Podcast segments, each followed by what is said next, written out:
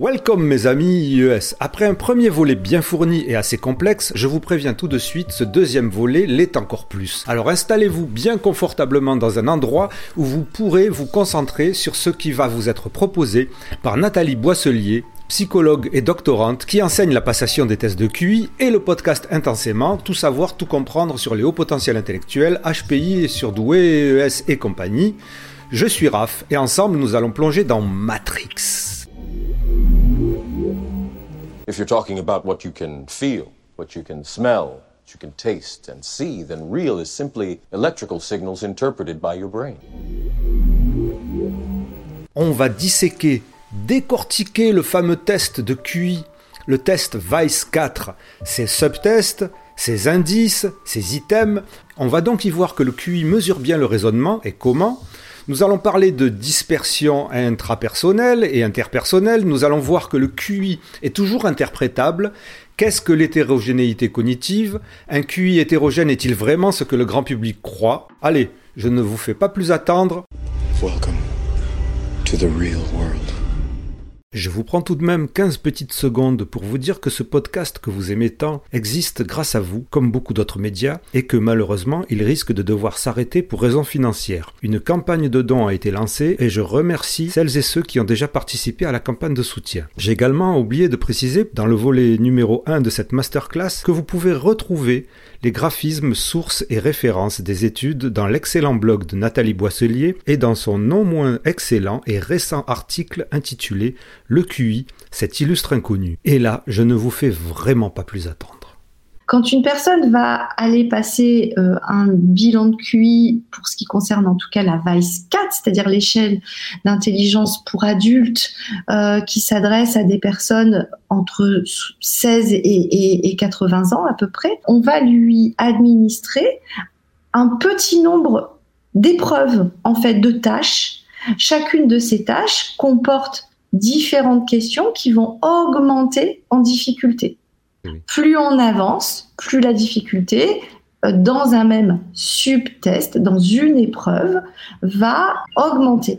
Et chacun de ces petits tests va euh, évaluer des processus cognitifs de base. Dans les subtests principaux, ceux qui servent à mesurer euh, le QI, on va avoir, par exemple, hein, si je regarde au début, les similitudes, le vocabulaire ou information il y a des subtests supplémentaires qui peuvent être utilisés par le psychologue qui a un doute sur quelque chose, mais euh, à part de rares conditions, ben, euh, je sais pas moi, il y a eu une inondation, on est obligé de s'arrêter au milieu du subtest similitude.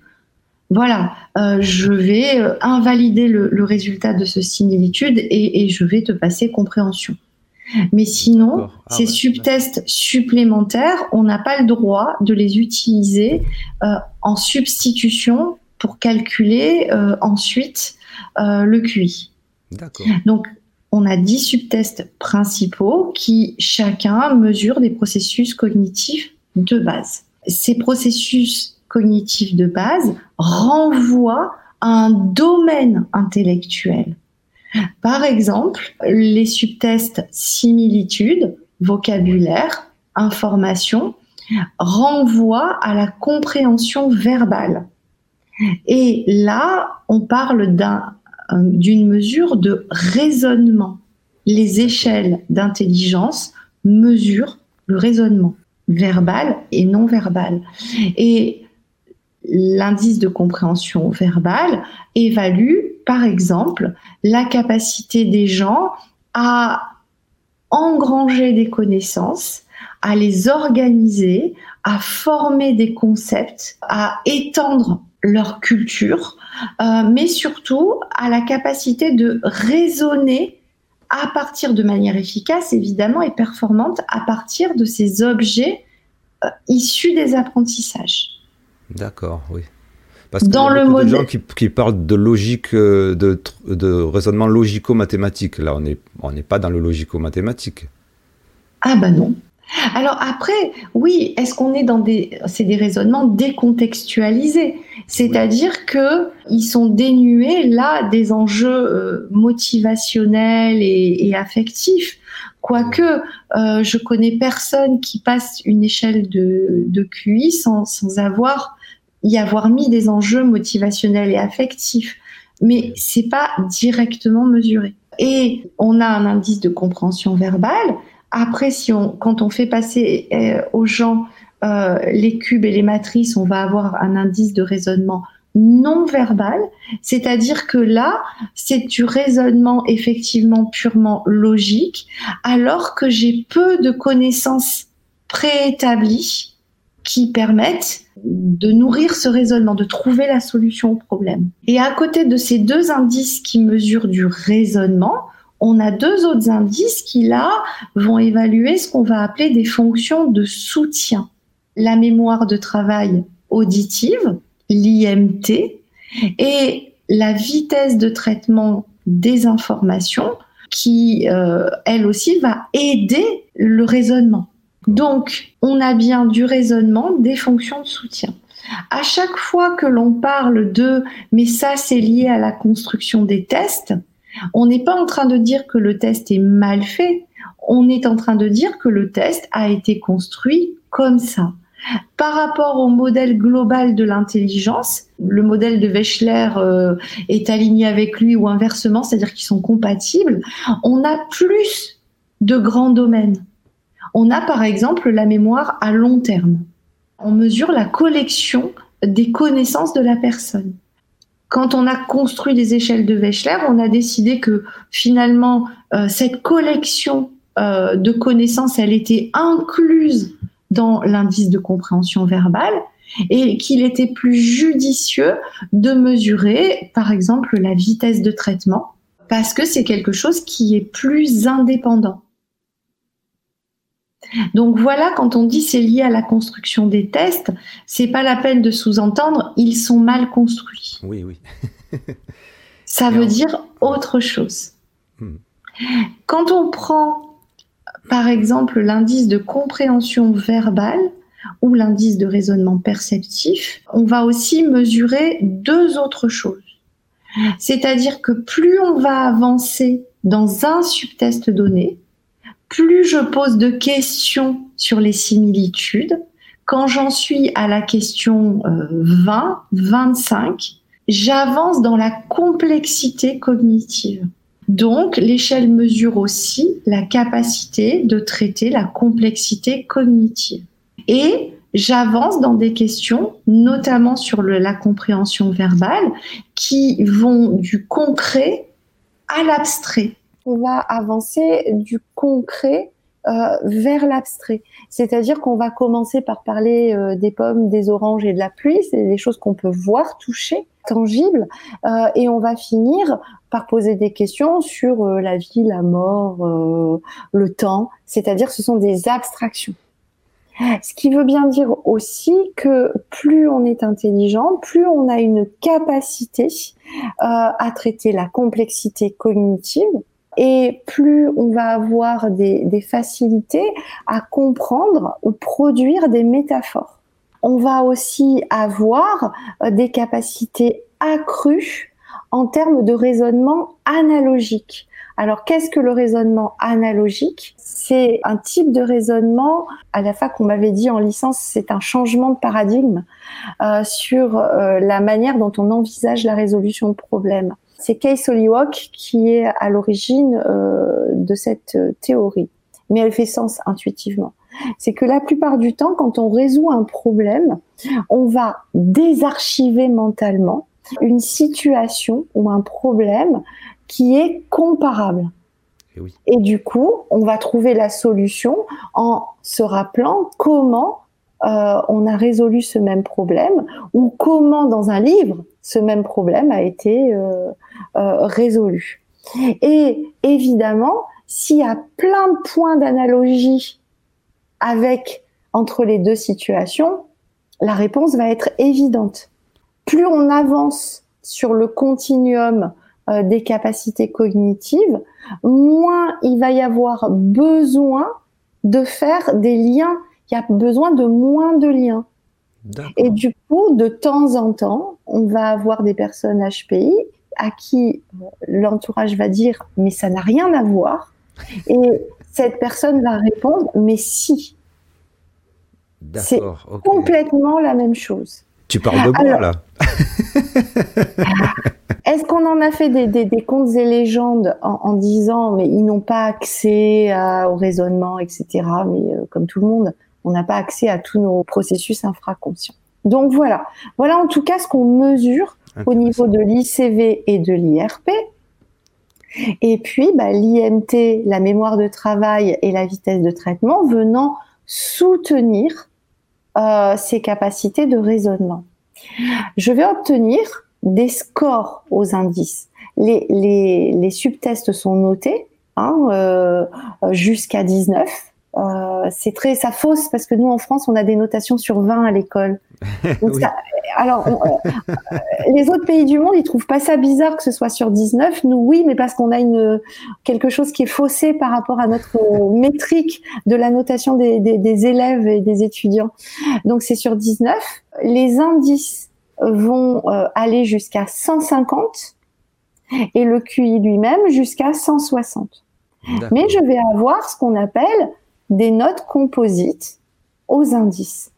Si ces notes composites, elles sont dans des rangs percentiles proches, hein, tout à l'heure on a parlé, c'est-à-dire qu'il n'y a pas trop d'écart entre ces notes. Oui, parce que, excuse-moi de te, de, de te couper, donc pour la compréhension, donc chaque indice effectivement, avec une note, a un rang percentile. Percentile, euh, lui. Pas les subtests, mais, les, mais les, indices. Exactement. D'accord, ok. Chaque indice a son rang percentile. Et on se rend compte qu'on a exactement les mêmes euh, différences. C'est-à-dire que euh, la différence de rang percentile entre 80 et 110 est énorme. La différence de rang percentile, plus on augmente dans le continuum, euh, entre 145 et 124, elle n'est pas énorme. D'accord, ok, ok, d'accord. Comparativement. Alors pourquoi on parle de, pourquoi on a parlé ces derniers temps de, enfin, on a parlé, j'ai parlé ces derniers temps de dispersion au niveau des extrêmes? Tu vas voir, on va y arriver. Donc, si mes notes d'indice, mes notes composites d'indice ne présente pas trop d'écart entre elles. Quand je vais calculer mon QI, mon QI il va être représentatif de mon fonctionnement intellectuel ou du fonctionnement intellectuel du répondant. Puisque tu vois sur le, schéma que c'est une moyenne euh, pondérée, j'expliquerai après. C'est pas une moyenne arithmétique, c'est une moyenne. Ça représente en moyenne mon fonctionnement cognitif sur ces quatre domaines. Alors déjà, on va évacuer quelque chose. Est-ce que le QI est toujours calculable? La réponse est oui. Il est toujours calculable. Dès le moment où la personne a passé les 10 subtests, il est calculable. Oui, mais alors ça sert à quoi de calculer un, QI dans les, indices serait, serait... Eh ben, ça répond à la question est-ce qu'il est interprétable? D'accord il est toujours interprétable. Allez hop. Et oui, le fait de dire qu'il n'est pas représentatif du fonctionnement intellectuel de la personne parce que il y a une trop grande dispersion entre les indices, c'est une interprétation que je sache. Donc, il est toujours calculable, il est toujours interprétable. Est-ce qu'il faut le communiquer? Les échelles disent, euh, les manuels des échelles disent oui, et des chercheurs comme Canivez et Watkins disent, bah Bien sûr qu'il faut. Pourquoi? Bah, Parce que en fait, toutes les études qui ont été faites qui évaluent euh, la corrélation entre le QI et un certain nombre de variables, on n'a pas demandé aux gens s'ils étaient homogènes ou hétérogènes. Donc, en gros, on, quand on donne pas le QI à quelqu'un, on le coupe en fait bah, de pouvoir savoir lui-même ce, comment il se situe sur un certain nombre de variables. Oui, mais alors excuse-moi de te couper, comment ça se fait que justement il y a beaucoup de psychologues et neuropsychologues qui choisissent de ne pas le donner? C'est leur problème. C'est leur... D'accord. C'est pas une, une directive qu'ils ont eue Pas du euh, tout. Et c'est venu comment? Tu le Je sais, sais pas. D'accord, ok. D'accord. Voilà. vraiment, tout ça, je, je, ne sais pas. Moi, je, je... il n'y a qu'une seule fois où euh, je n'ai pas communiqué le QI total. et euh, chez, l'adulte, parce que c'était une très jeune adulte de 16 ans et demi, mmh. euh, qui, euh, moi j'aurais bien aimé qu'elle passe son bilan avant, elle a préféré attendre deux ans pour avoir l'âge et le passer avec moi. D'accord. Alors, c'était tellement mignon que je ne pouvais pas lui refuser quand elle avait 17 ans. Mais ne pas calculer le QI, ça peut être plus intéressant pour les enfants. Parce que euh, les phénomènes euh, dont on va parler derrière, et notamment la loi des rendements décroissants, fait que euh, il y a beaucoup plus de variabilité chez les enfants jusqu'à 15-16 ans et ensuite chez les personnes âgées. Il y a, parce que ça correspond chez les uns au développement et chez les autres au vieillissement cognitif. Je te recoupe et j'espère que ça va pas, ça va pas nous faire partir d'un truc. Si deux personnes ont, au hasard, ont 120 de quotient intellectuel total, mais qu'il y en a un qui a un ICV à, à, 130 et l'autre un ICV à, à, 150, et après tout le reste fait qu'en tout ça fait 120, pour toi, c'est la même chose. Enfin, pour toi, c'est la même chose. Non, c'est pas la même chose, mais. Mais non, c'est ça. C'est un peu comme tout à l'heure quand on parlait de frontières naturelles. Est-ce que je dirais à quelqu'un qui a un QI de 128 qu'il n'est pas HPI C'est un petit peu la même chose. C'est que après, c'est là que les connaissances théoriques sur l'évolution des compétences cognitives au cours de la vie, euh, sur les qualités psychométriques du test, sur les différents, euh, cette fameuse voilà, va rentrer en ligne de compte. Et c'est deux personnes qui ont deux ICV différents mais le même QI total. Euh, effectivement, on va ont des profils neurocognitifs différents. Et c'est là que c'est intéressant. Cette interprétation qualitative du profil est vraiment très très intéressante.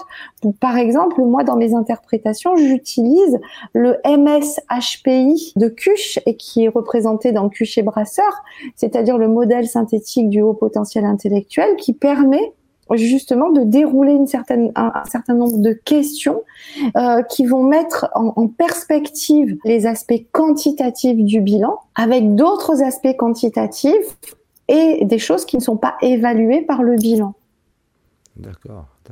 Le, le QI total, du coup, lui aussi, voilà, c'est un rang percentile et on en a parlé tout à l'heure, c'est-à-dire que il est soit cohésif. Enfin, il est soit euh, homogène parce que les notes aux différents indices sont cohésives, ou alors il est pas représentatif du fonctionnement de la personne. Il y a des méthodes qui ont été proposées pour savoir quand un profil est homogène ou hétérogène. D'accord. Parce que ça se voit pas. Ben, c'est-à-dire qu'on peut y aller en roue libre ou alors on peut appliquer une méthode. Le CERF et collègues, par exemple, ont, résumé en fait la, littérature en 2015 en disant, et moi c'est ce que je fais, je regarde un tableau qui, qui donne des significativités que le, petit logiciel de la Weiss me génère, hein, euh, ce tableau, et je regarde si mes différences entre paires d'indices c'est-à-dire que je fais euh, ICV moins IRP, ICV moins IMT, ICV moins IVT. Il y en a huit comme ça. Et je regarde par rapport à des tableaux si elles sont significatives ou pas. C'est-à-dire, est-ce qu'il y a beaucoup de gens qui ont une telle différence ou pas beaucoup ah de gens oh, c'est, un sacré, boulot en fait. Et ouais. Et du coup, ah, mais c'est pas rien en fait. Ben non. si j'en ai quatre qui sont différentes, qui sont significatives, et qu'en plus c'est rare, ça concerne moins de 10% des gens de la tranche d'âge. Là, je commence à vraiment parler d'hétérogénéité. Et puis, je regarde aussi, là, je fais la moyenne obtenue aux différents subtests. Hein. Là, pour le coup, je fais une moyenne normale, hein, similitude, vocabulaire, euh, les, les, les, scores, hein, enfin les notes, euh, cube, matrice, arithmétique, code, symbole. Je divise par 10, puisque j'en ai dit, je regarde la moyenne. C'est pas moi qui regarde, hein, c'est aussi, euh, je, je, je vais au bon tableau. Et je regarde s'il y a plus de trois subtests qui s'écartent significativement de cette moyenne. D'accord, d'accord. Mais alors, Et là, je dis, c'est pas, c'est pas trop la compréhension du grand public de l'hétérogénéité en fait. Exactement. Parce que des fois, moi, et c'est ça que par exemple l'article de Labouré, qui est excellent, l'article de Labouré et Grégoire, c'est ça qu'il dit, cet article de 2018. Il dit que oui, des fois on a des écarts euh, entre ICV et IRP, mais qui sont pas pathologiques. C'est ce que je disais tout à l'heure. Parce que finalement, on a une personne qui va osciller entre un rang percentile 82 et un rang percentile 95. Faut arrêter, ça va, on peut faire des super études quand même avec ça. Est-ce que dans, dans l'analyse qualitative, on va on va dire à la personne, ben, vous serez euh, certainement, parce que ça dépend quelle est encore une fois sa passion, plus performante en hippocagne et cagne que en maths sup, maths Ouais, on peut lui dire éventuellement, voilà pourquoi malgré votre amour, mais, mais si elle est motivée, persévérante, et oh, hop, hop, hop, hein, on y va, allez-y. Voilà, on l'encourage. Donc, voilà ce que c'est que l'hétérogénéité cognitive.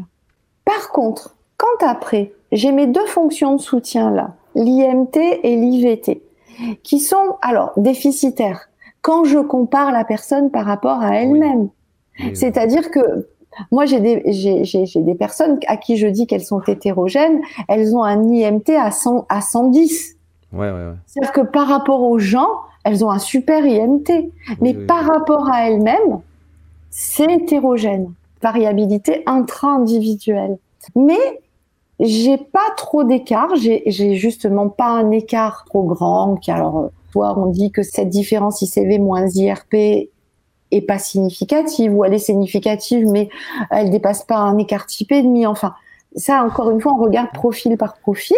Mais si ça n'a pas trop d'écart, je calcule un IAG, un indice d'aptitude générale qui ne va tenir compte que des capacités de raisonnement de la, de la personne, c'est-à-dire les contenus de la pensée.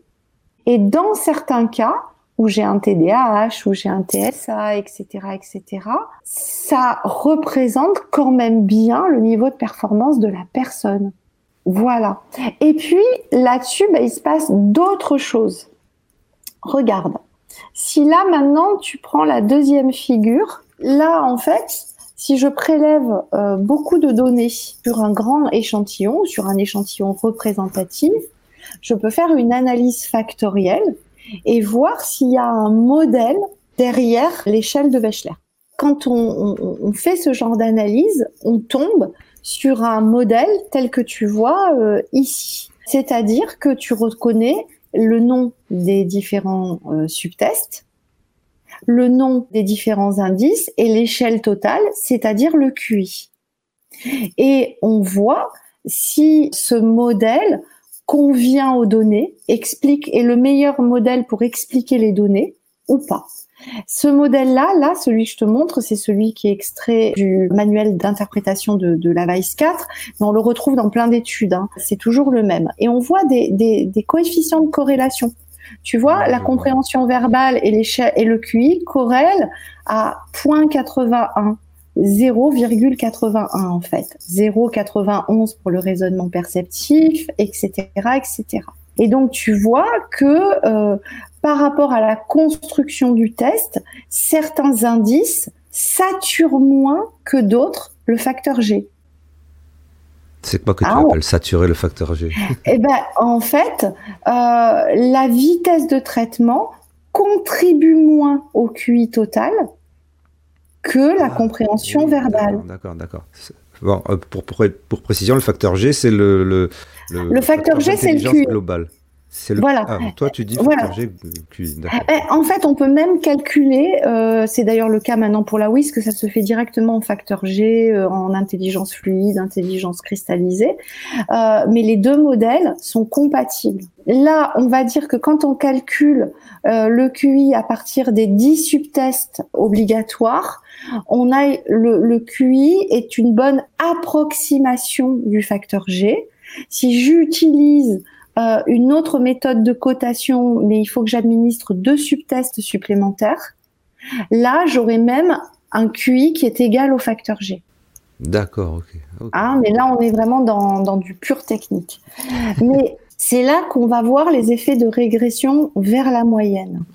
On va observer que les personnes qui ont des hauts QI vont montrer plus de diversité, plus d'hétérogénéité dans les profils de performance.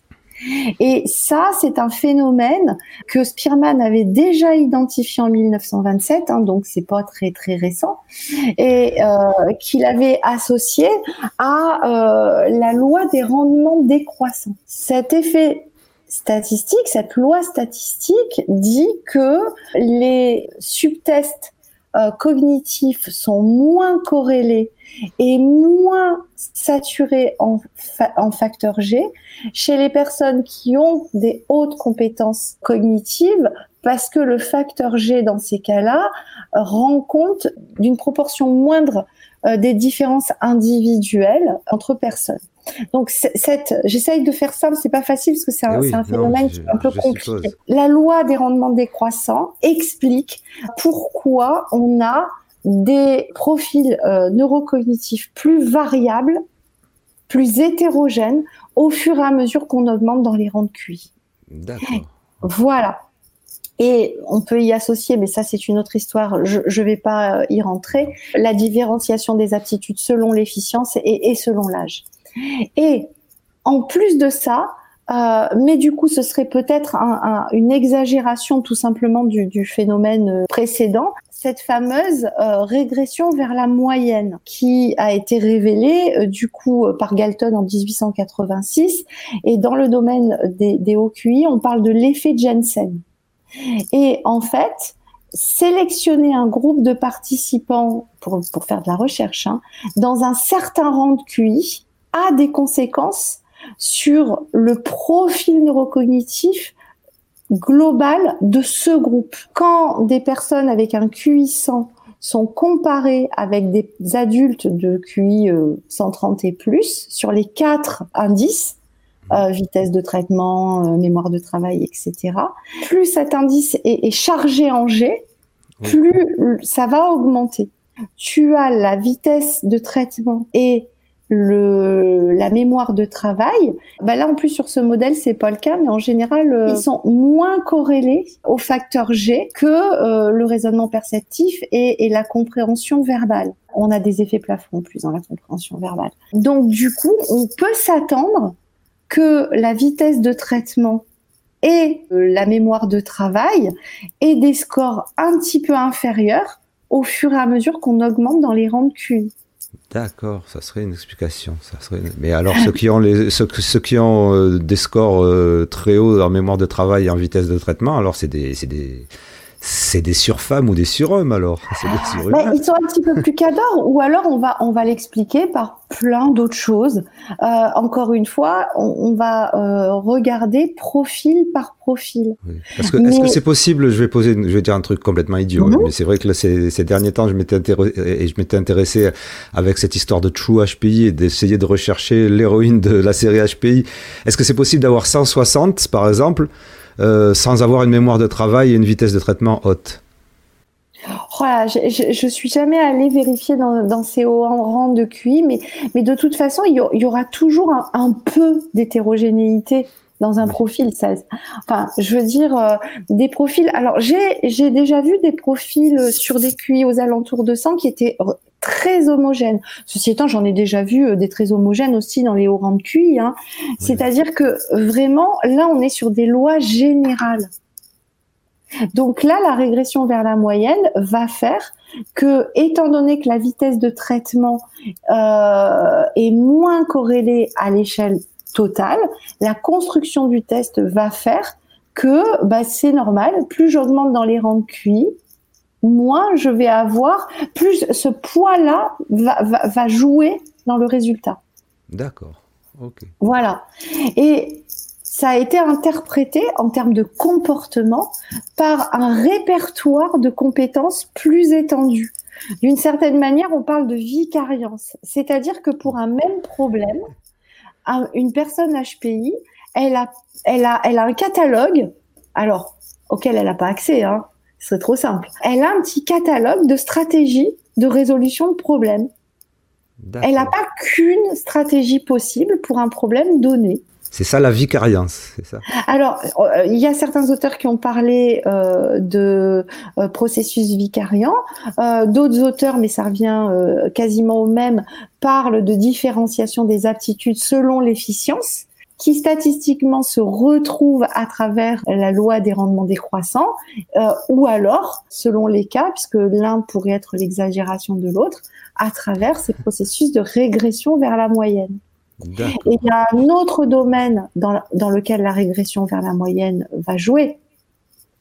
C'est-à-dire que si on a euh, des troubles qui vont chroniques, qui vont affecter les fonctions exécutives, sachant que ces fonctions exécutives quand même saturent pas mal la vitesse de traitement et la mémoire de travail. Donc on va avoir des gens, par exemple avec un TDAH, même si c'est pas les seuls hein, à avoir ce, profil-là, mais avec un TDAH qui ont tendance à avoir euh, des scores en vitesse de traitement et, en mémoire de travail qui vont être comparativement plus bas que des scores en, en indice de compréhension verbale ou en raisonnement perceptif.